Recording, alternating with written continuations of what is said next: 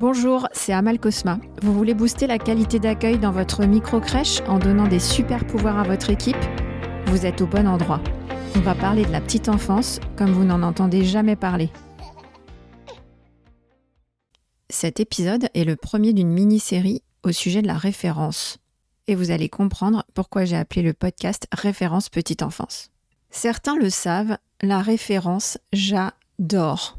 Et je suis pas la seule. Le rapport des 1000 premiers jours de Boris Cyrulnik et son équipe en a fait l'une des préconisations pour l'accueil en crèche. Mais pas n'importe quelle préconisation, c'est la toute première proposition concernant les crèches dans le rapport des 1000 jours. Quand je me suis mise à appliquer la référence dans mes micro-crèches, j'ai fait un bond immense.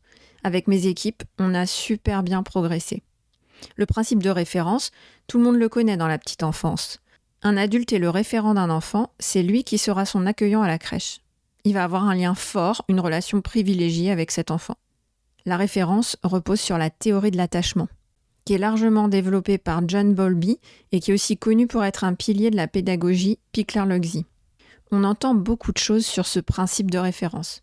Ses détracteurs diront notamment qu'elle crée de la dépendance entre l'enfant et l'adulte. Comment va se sentir l'enfant quand l'adulte sera absent de la crèche?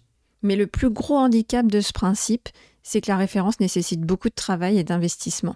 Choisir la référence, ce n'est pas le choix de la facilité. Alors pourquoi j'ai fait ce choix dans ma pratique? Il y a quatre raisons à ça. D'abord, pour la sécurité affective qu'elle apporte. La référence, c'est la garantie d'avoir un lien très particulier entre l'adulte et l'enfant. L'enfant va alors bénéficier d'une meilleure continuité de soins, l'adulte le connaît très bien, il connaît ses habitudes par cœur.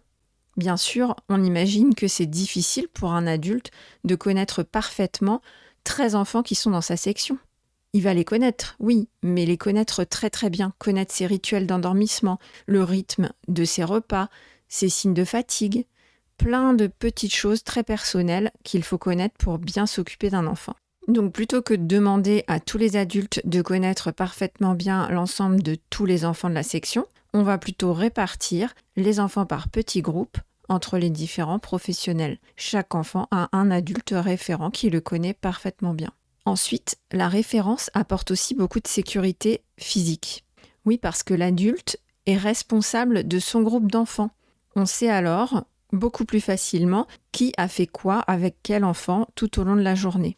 En cas d'incident, on peut facilement retrouver ce qui s'est passé et parler à la bonne personne. Et ma troisième raison, une répartition du travail beaucoup plus claire pour les professionnels qui sont sécurisés et qui, au-delà de ça, se sentent euh, beaucoup plus liés à l'enfant avec un travail bien plus intéressant. Le suivi, ça apporte beaucoup de bien-être au travail. C'est un travail bien plus individualisé pour l'enfant mais aussi pour l'adulte. Et puis le petit bonus à la micro-crèche, c'est que la référence permet de séparer les groupes d'âge. Mais ça, je vous en parlerai dans un prochain épisode. En attendant, retrouvez toutes les ressources dans les notes du podcast.